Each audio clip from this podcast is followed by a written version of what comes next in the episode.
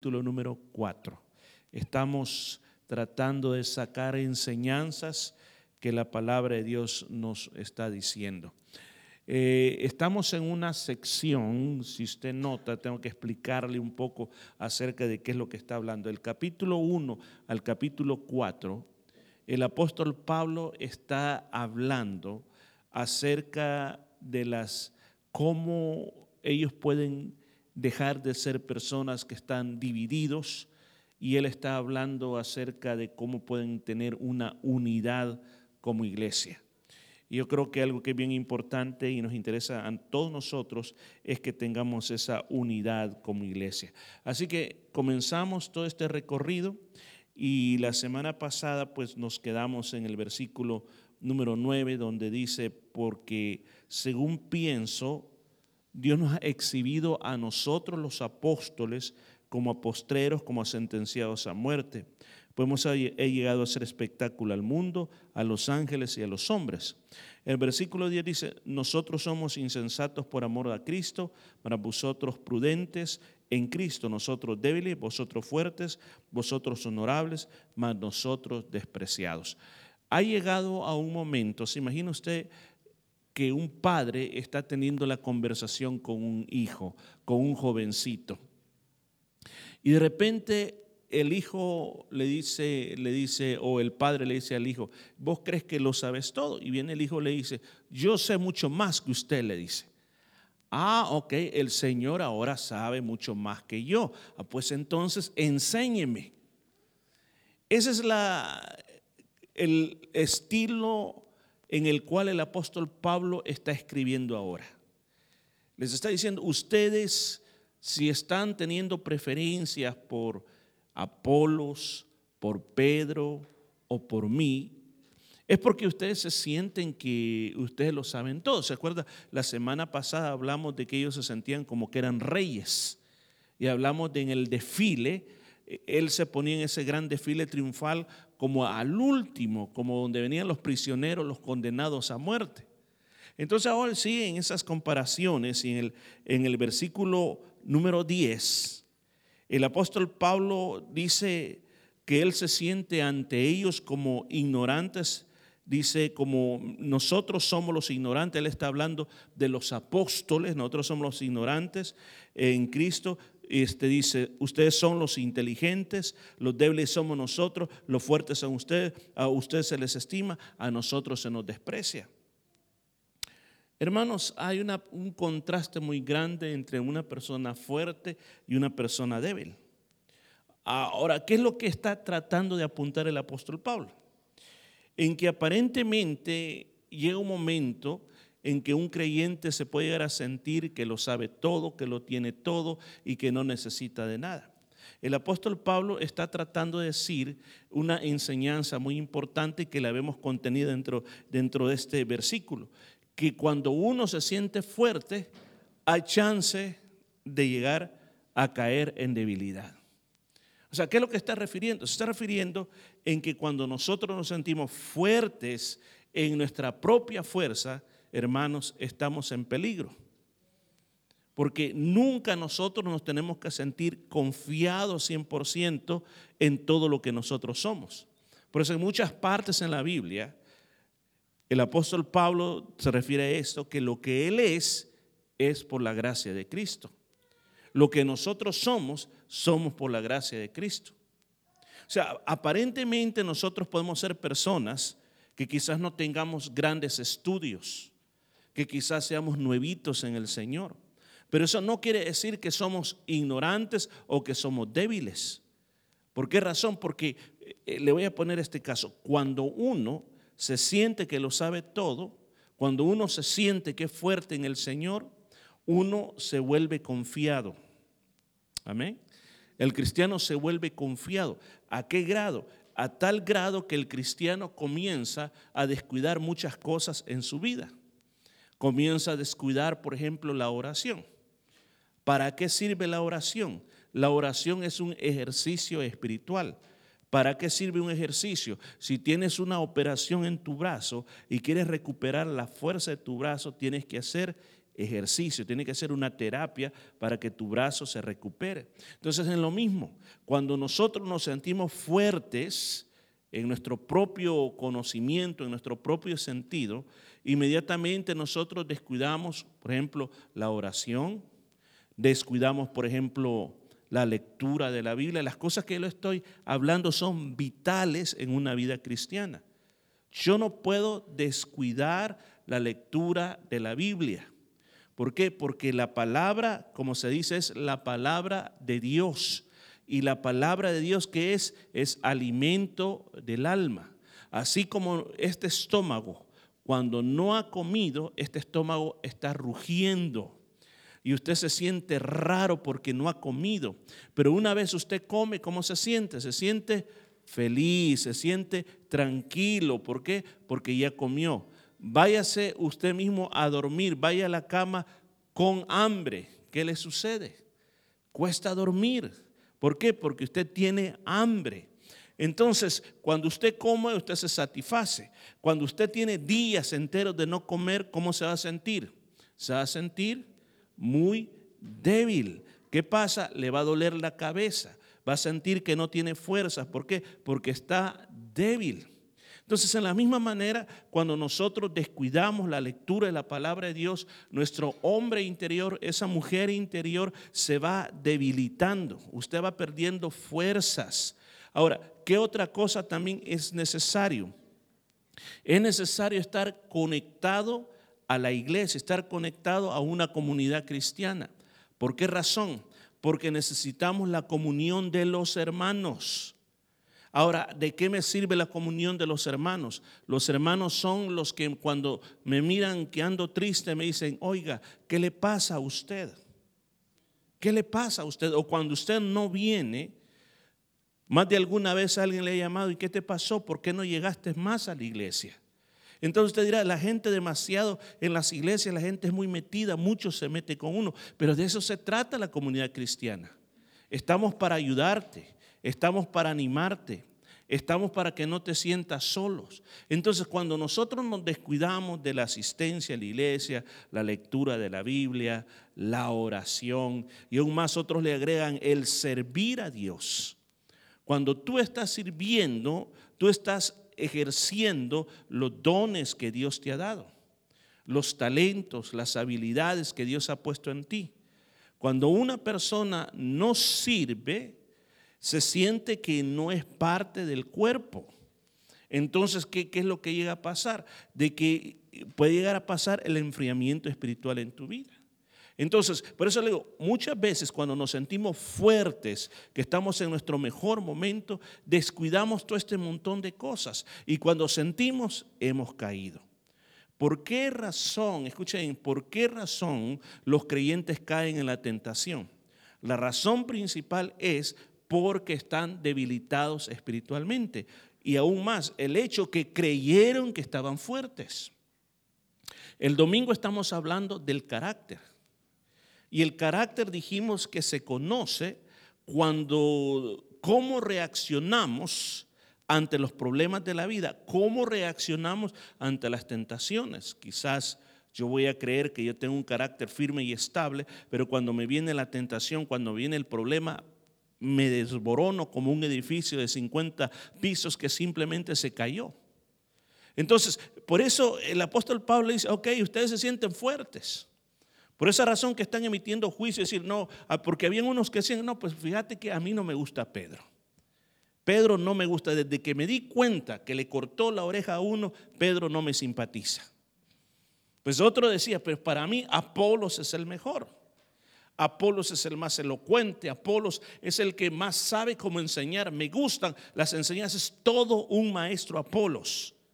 Pero alguien dice, pero Pablo, no, a mí no me gusta Pablo porque cuando habla es un poco tartamudo Pablo. Pablo es bueno para escribir cartas, pero para hablar, cuando Pablo habla, todo mundo se duerme. ¿Te acordás cuando aquella vez, mira, es que te voy a decir algo, Pablo no me gusta porque Pablo nunca tiene un reloj para saber cuánto tiene que predicar. Quizás alguien dijo, ¿te acordás la historia cuando predicó toda la noche?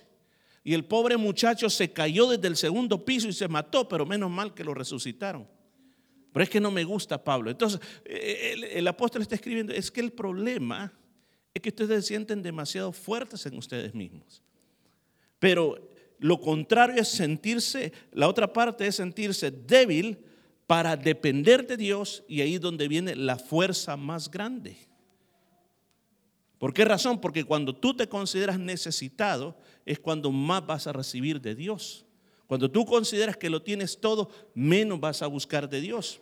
En la segunda carta, en el capítulo 12, 2 Corintios 12, 9 y 10, dice, pero Él me dijo, te basta con mi gracia, pues mi poder se perfecciona en la debilidad. ¿Qué es lo que estaba pasando? El apóstol Pablo dice que tenía un aguijón en la carne. ¿Cuál era el aguijón que tenía? Otras traducciones de la Biblia dicen, tengo una enfermedad en mi cuerpo.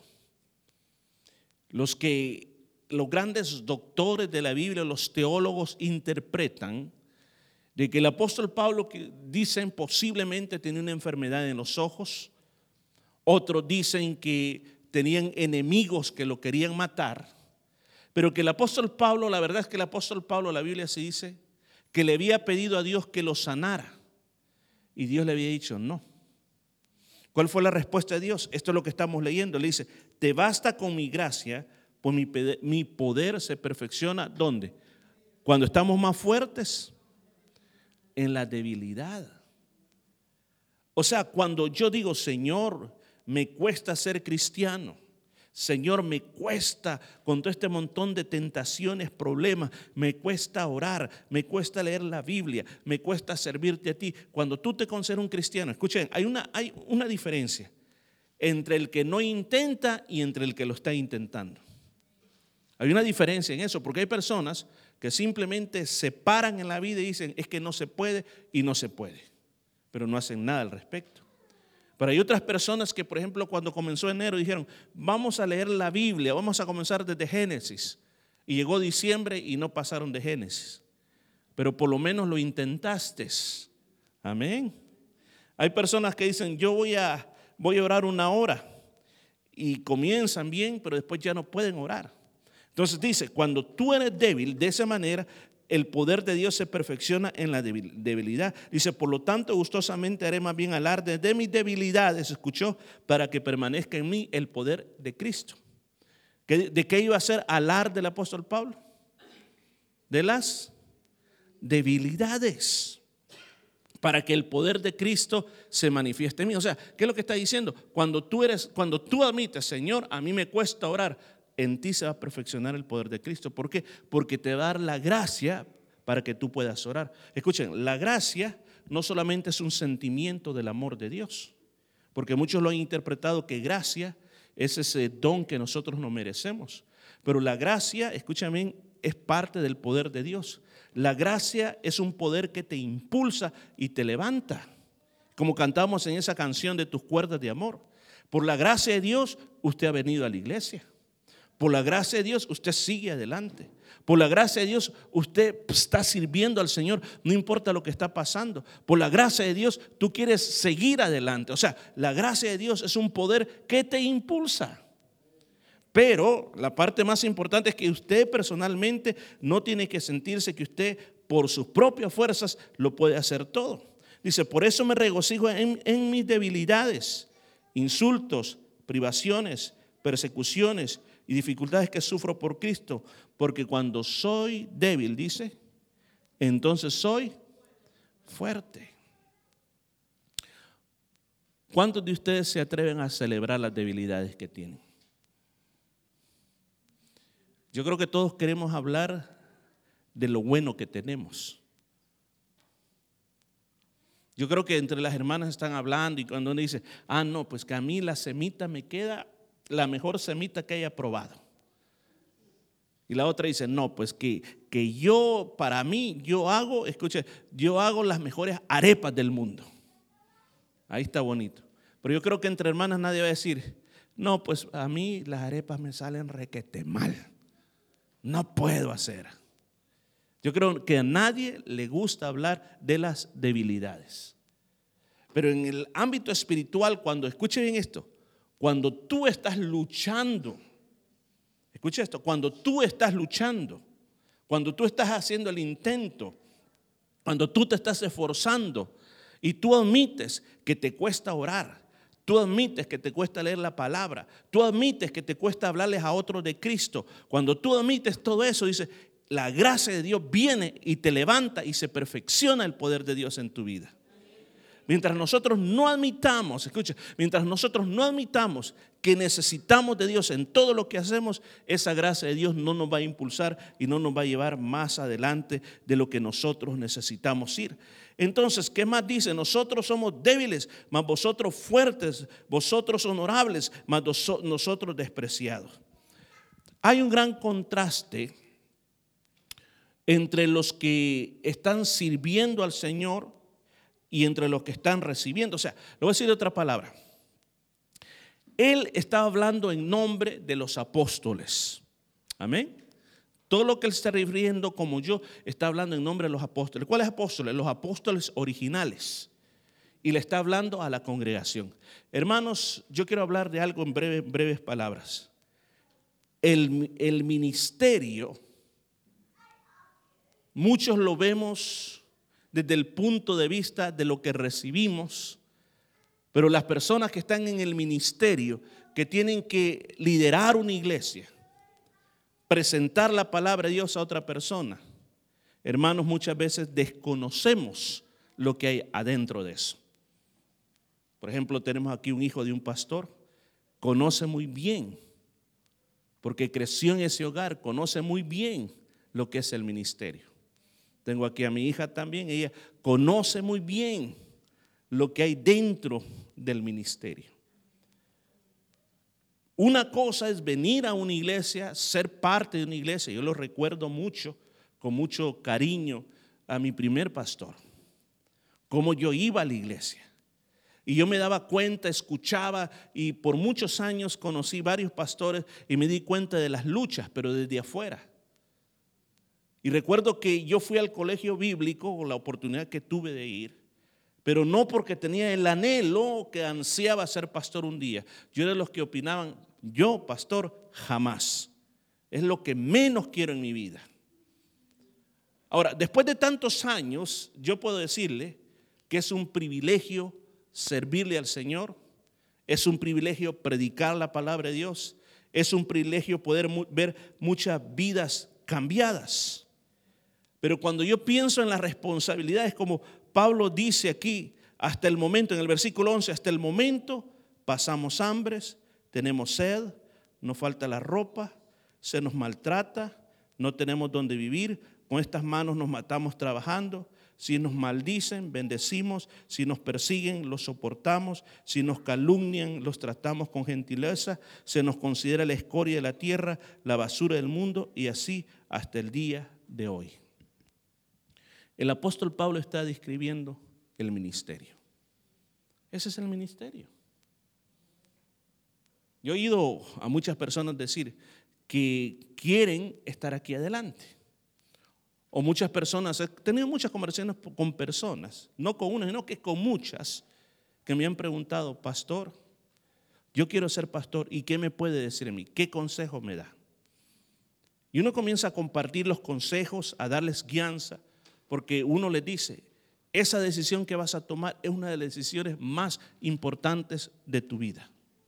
¿Por qué razón? Porque uno tiene que considerar, y yo les hablo de todas estas cosas, porque el que está en el ministerio, es cierto que Dios provee, pero uno llega a tener muchas limitantes económicamente hablando. No solo estoy hablando de mí, estoy hablando de todos los siervos de Dios alrededor del mundo. Y lo tremendo es de que nosotros no podemos vivir la ley de ojo por ojo, diente por diente, mano por mano, pie por pie. Porque cuando tú estás en el ministerio, si te maldicen, ¿qué es lo que tenemos que hacer? Eso es lo que dice aquí. Pero en lo natural es lo que cuesta.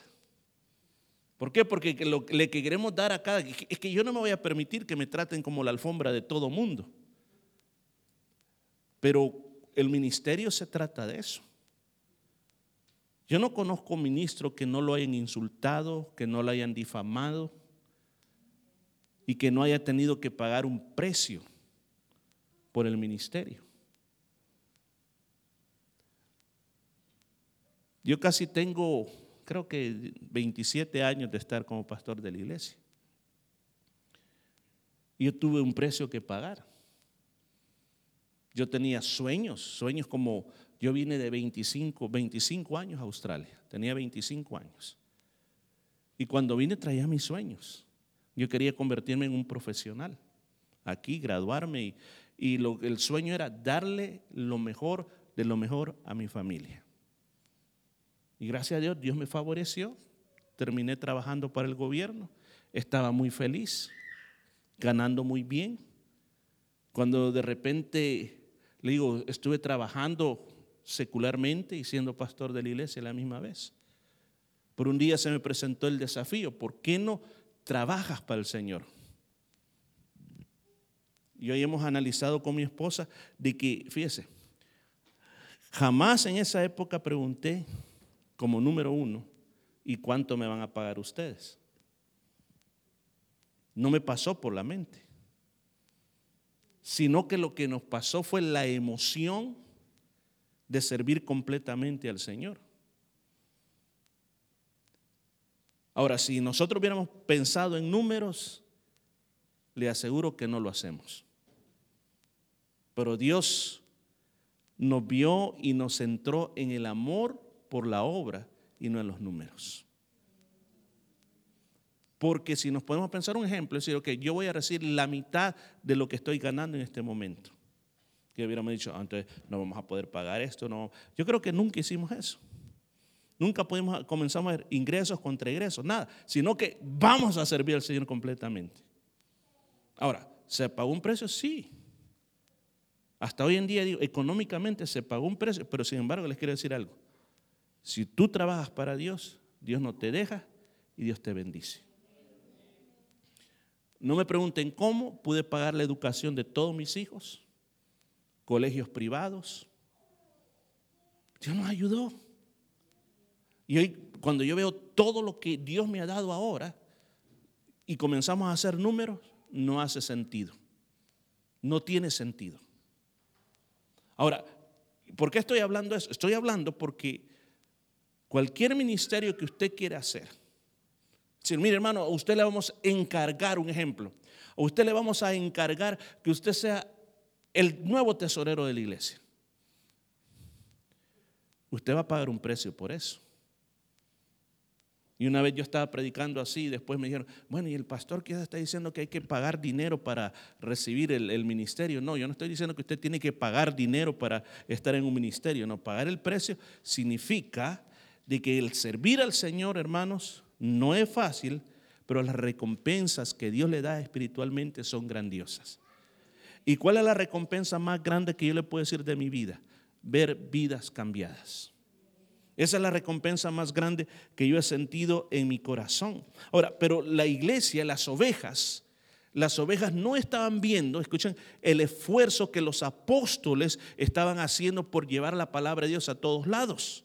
Ellos no miraban ese esfuerzo, sino que ellos simplemente querían que se les sirviera, querían simplemente recibir una buena predicación, pero no pensaban, no pensaban en que muchos de los apóstoles originales estaban siendo asesinados de una manera cruel por el hecho de llevar el Evangelio a muchas regiones. Nadie les estaba pagando dinero para que ellos fueran a predicar tan lejos como la India, a Egipto o en diferentes partes, sino que era simplemente el amor que sentían por Jesucristo que los llevaba a llevar esa palabra. Así como Pablo.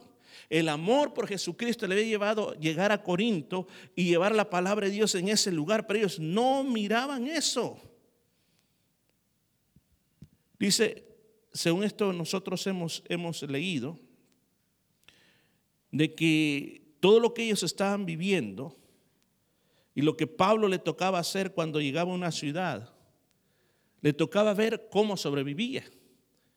Hoy en día muchos predicadores cuando vamos a otra ciudad, normalmente hay un hermano que nos está esperando, nos hospeda en la casa, nos dan de comer, nos trasladan a varios lugares. Yo, he sentido el amor de Dios de una manera linda cuando uno va a otra ciudad, cómo lo atienden a uno cuando uno está de visitante. Hasta cuando uno llega a las iglesias, como es un predicador invitado, todo el mundo le pone atención. Porque dice un nuevo predicador. Pero los apóstoles no tenían esa ventaja. Llegaban a una ciudad y ellos con su propio dinero tenían que ver a dónde iban a ir a dormir qué iban a comer. La Biblia dice que el apóstol Pablo, él era fabricante de tiendas. Llegaba a una ciudad y la estrategia que él usaba, comenzaba a ver dónde había alguien que fabricara tiendas, iba a buscar trabajo, se quedaba trabajando ahí con ellos y mientras trabajaba ahí andaba predicando la palabra. Y luego dejaba y se iba a otra ciudad. Entonces trataba de usar lo que él tenía. Y porque era por el amor a Dios. Hermanos, me recuerdo algo bien importante. Decía el hermano Stanley Black, un pastor que era el traductor oficial de Jimmy Swaggart, decía y preguntaba cuando él iba a pasar al frente, que qué era un pastor. Y siempre él respondía esto, es un regalo de Dios. Yo quiero agregarle a esto, un predicador para usted, hermanos, es un regalo de Dios para usted. ¿Qué? Porque le predica la palabra de Dios, le comparte la palabra de Dios para usted. Ahora, pero el apóstol Pablo está queriendo decir esto. El ser lo que nosotros hacemos, no somos populares con el mundo.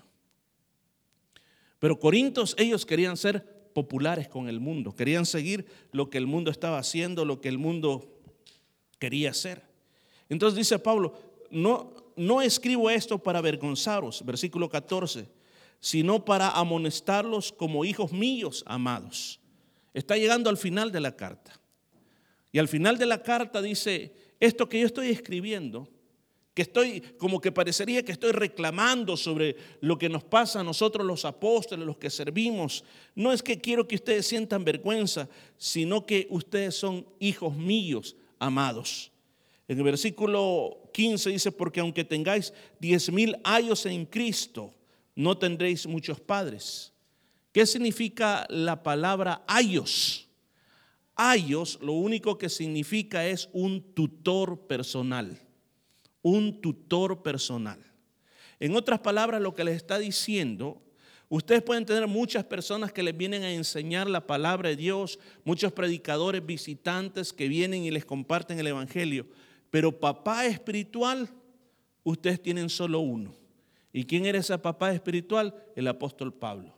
¿Por qué era el apóstol Pablo? Porque fue el primero que llegó a esa ciudad y ellos se convirtieron a través del ministerio del apóstol Pablo. Entonces, en otras palabras, le dice, ustedes pueden tener predicadores que les predican la palabra, pero el único que los puede corregir con autoridad y con derecho soy yo porque yo soy su papá espiritual. Amén. Es como en nuestros padres terrenales. Nuestro padre, mi papá tenía derecho a cualquier hora a decir, venga, pase para allá, quiero hablar con usted. Cuando, cuando me decía eso, decía, ups, ¿qué hice? O sea, no necesariamente quería decir que, que me iban a pegar, porque mi papá quizás una vez al año me, me pegaba. Pero era un tiempo de conversación muy serio. Y me comenzaba a decir esto y esto y esto y esto. Y yo tenía que estar escuchando todo lo que me decía y no podía hablar. Tenía que escuchar toda la conversación. ¿Por qué?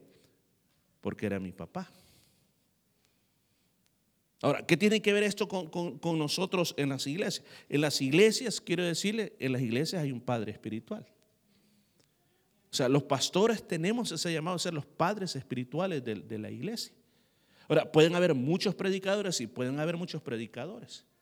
Y aún más, yo creo, yo creo que los que aún me consideran más papá espiritual son aquellos que tuve la oportunidad de compartirles el Evangelio, hacer la oración de recibir a Cristo, bautizarlos. Entonces se siente esa conexión. Ahora, otros, otros vinieron, pero le digo, cuando usted va recibiendo y dice, bueno, si yo te doy un consejo, hermano, ¿sabe por qué te lo doy?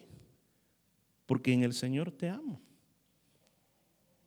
Porque así como yo deseo la prosperidad de mis hijos físicos, yo también deseo la prosperidad de mis hijos espirituales. Ahora, no por eso, como en algunas iglesias, que a los pastores le dicen, mira, papá, le dicen, yo soy su papá, le dicen, no, yo no vengo a imponer eso aquí. Pero lo que sí estoy diciendo es el hecho, el hecho de que cuando usted reconoce una autoridad espiritual en su vida, usted tiene una protección. Pongámosle en el aspecto paterno. Cuando yo tengo un papá y yo reconozco la paternidad sobre mí, no simplemente el aspecto, ah, mi papá me va a hacer como quiere, no, voy a tener el privilegio de ser defendido. Amén. ¿Por qué? Porque papá está dispuesto a cualquier cosa por defender a su hijo. Amén. eso es lo, que está diciendo. Entonces el apóstol Pablo le dice, le dice, por tanto os ruego que me imitéis. Por tanto ruego que me imitéis. O sea, ¿por qué razón? Siempre dicen que el hijo se parece al papá. Entonces le dice, imítenme a mí. Dice, por esto mismo he enviado a Timoteo, que es mi hijo amado y fiel en el Señor. O sea, Timoteo no era hijo genético del apóstol Pablo, era hijo espiritual. Timoteo había llegado bajo el ministerio de Pablo, pero él dice, les envío a Timoteo que es mi hijo amado y fiel, el cual lo recordará mi proceder en Cristo. O sea, mire qué tremendo. Viendo a Timoteo, miraban a Pablo. Increíble, ¿verdad? Viendo a Timoteo, miraban a Pablo. Entonces, por eso, porque Pablo en ese momento no podía ir, pero les mando a Timoteo, dice, de la manera que enseño en todas partes y en todas las, y en todas las iglesias. O sea, qué lindo, qué lindo es que nosotros, si pensamos en nuestro Padre, vamos a nuestro Padre Celestial, que nosotros imitemos la conducta de nuestro Padre Celestial. Porque no se trata, y vuelvo a decir lo que dije anteriormente, no es porque yo venga ahora con la moda, y lo voy a repetir, lo voy a aclarar, con la moda que ustedes me tienen que decir, papá, a mí no, eso, eso no es importante, hermanos. Solo fue como aplicando y explicando un poco, pero nuestro Padre Celestial, que en sí le tenemos que decir papá todo el tiempo, el que está ahí arriba. Que la palabra Abba, el arameo, quiere decir daddy, mi papi celestial. Entonces a él nos dirigimos. Pero también dice, dice aquí el apóstol Pablo, dice, más algunos están envanecidos como que si yo nunca hubiese ir a vosotros, pero iré pronto a vosotros si el Señor quiere y conoceré no las palabras sino el poder de los que andan envanecidos, porque el reino de Dios no consiste en palabras sino en poder. ¿Qué queréis? ¿Iré a vosotros con vara? La versión internacional dice, ¿iré a vosotros con azote o con amor y espíritu de mansedumbre? O sea, él cierra este capítulo número 4 o esta situación hablando de que el problema más grande de las divisiones era la manera de pensar de los hermanos en Corinto. Se creían demasiado. Y el apóstol Pablo dice, vamos a ver una guerra de poder. Vamos a ver, quiero ver el poder que ustedes tienen y a ver el poder que yo les llevo. Usted pensará inmediatamente, bueno, entonces quería ver quién sana más enfermos para ver quién tiene más autoridad. No se trata de eso. ¿Sabe cuál es el poder que a veces nosotros lo dejamos pasar por alto. El apóstol Pablo dice algo aquí, que el Evangelio o el reino de Dios no consiste en palabras, sino en poder. Ahora, ¿qué es lo que está diciendo? Yo puedo predicarles el mensaje más lindo que ustedes hayan escuchado en la vida. Pero si ustedes ven que yo lo que les estoy diciendo no lo vivo, no lo cumplo, ¿Ustedes creen que hay poder en eso? Si solo palabras. ¿Cuál es? Mire, a veces nosotros pensamos que poder es resucitar muertos, que poder es hacer que los paralíticos caminen. Es parte de eso, pero no lo es todo. El poder más grande que tiene el cristiano no solamente es hablar por palabras, sino por el testimonio de su vida.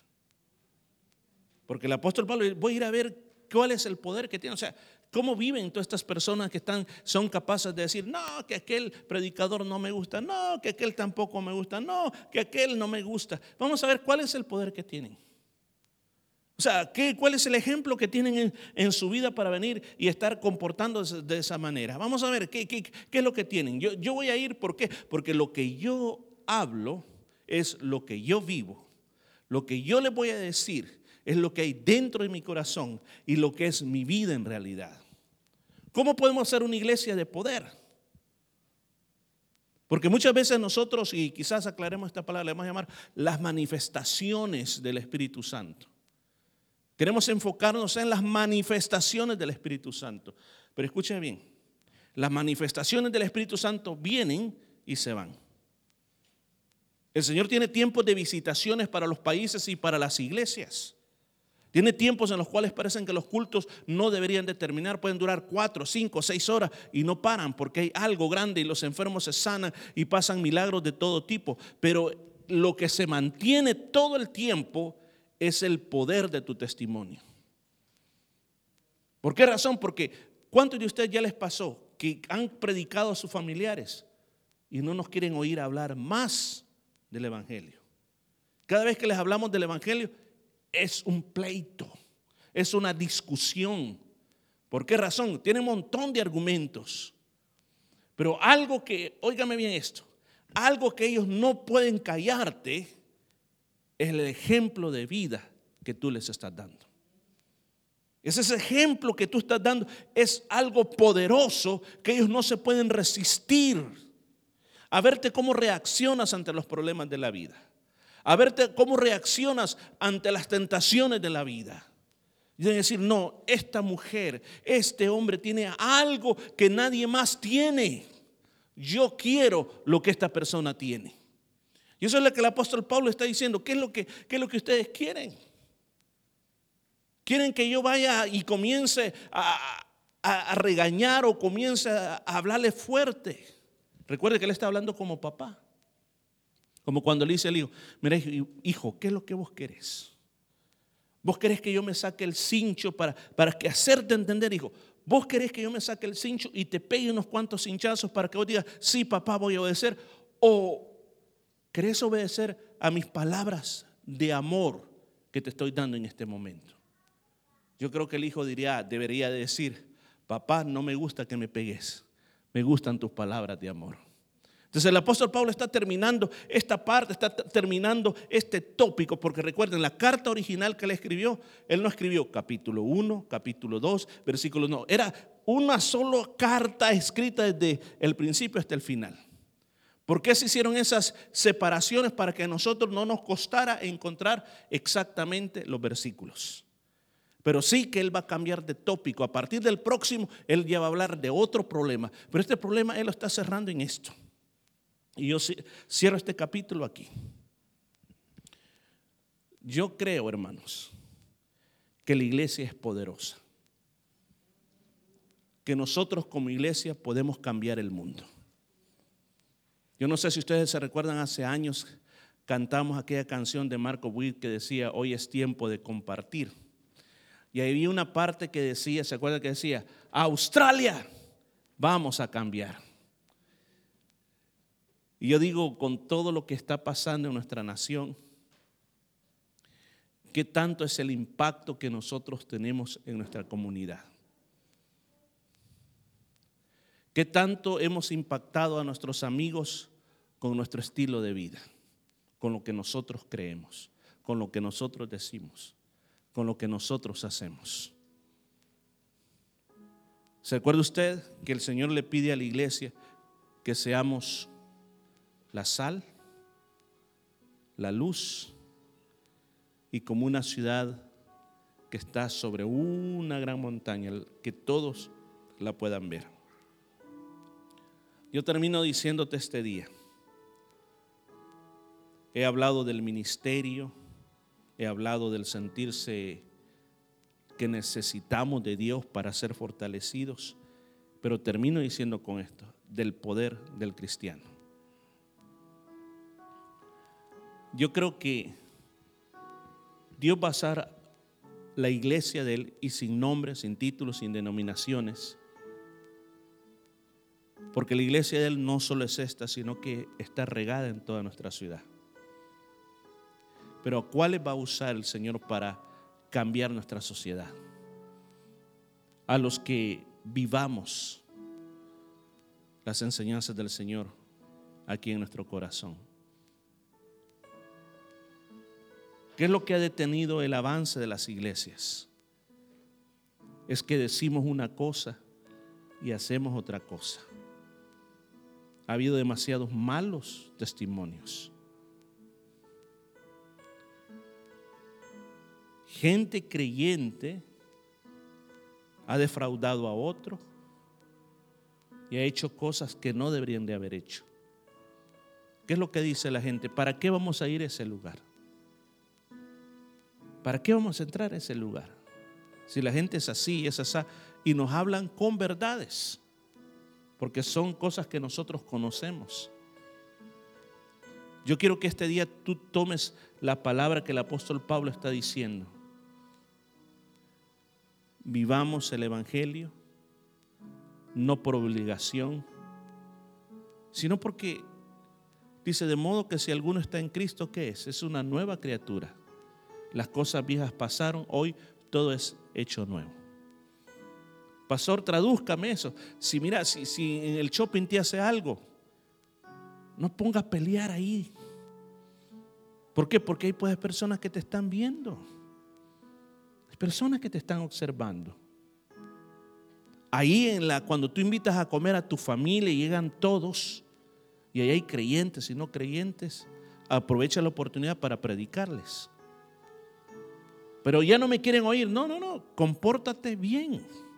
Aunque la gente te esté insultando, usted dice, ah, Dios le bendiga, Dios le bendiga. Y dicen, ve, y esta señora, a pesar de cómo la están tratando, todavía anda riéndose ahí. O sea, esa es una forma como nosotros podemos hacer para el avance del cristianismo. De eso se trata, que el poder de Dios se manifieste en ti. Yo no sé, le voy a decir una cosa, yo no sé qué es lo que a usted le puede estar pasando. Pero todos tenemos problemas en la vida. La diferencia que todos tenemos es cómo reaccionamos a los problemas. La decisión está en tus manos. Vamos a recuerda esto, recuerda esto. Si yo quiero ejercer el poder de Dios en mi vida, admite tu debilidad para que la gracia de Dios se manifieste en ti y así tú puedas ese poder de Dios llegar a aquellas personas que no te conocen. ¿Qué le parece si nos ponemos de pie y oramos? Padre, te damos gracias por esta palabra de esta noche. Vamos a nuestros hogares. Y esta noche hemos hablado de estos contrastes que hay. Pero esta noche yo pido por toda la congregación y por todos aquellos que escucharán esta enseñanza. Yo te suplico, Señor, de que hable fuertemente a nuestro corazón, de que nunca nos sintamos todos poderosos en nuestra vida, sino que siempre tengamos una vida dependiente de ti. Yo quiero pedirte por todos los ministros, por todos aquellos, aquellos pastores que están llevando la palabra, para que tú los fortalezcas, para que tú les suples, les suplas y que no le falte absolutamente nada. Y aunque el diablo quiera quitarles las fuerzas para seguir adelante, yo te pido que los fortalezcas para que sigas, sigan adelante. Señor, yo te pido que nos ayudes a que nuestro testimonio lo ejerzamos con poder, a que seamos un pueblo, Señor, que se pueda ver a Cristo en nosotros y que no puedan ver algo que sirva para detener la entrada de otros al buen camino del Señor. Yo te pido fortaleza espiritual, fortalécenos, Padre mío, llénanos de tu gracia, llénanos de tu amor, llénanos de tu Espíritu Santo, que podemos ser más fuertes en ti, que no seamos debilitados, Señor, sino que cada día más nos podamos fortalecer en tu amor. Gracias, Padre mío, gracias, Espíritu Santo de Dios. Llévanos con a casa, Señor. Cuídanos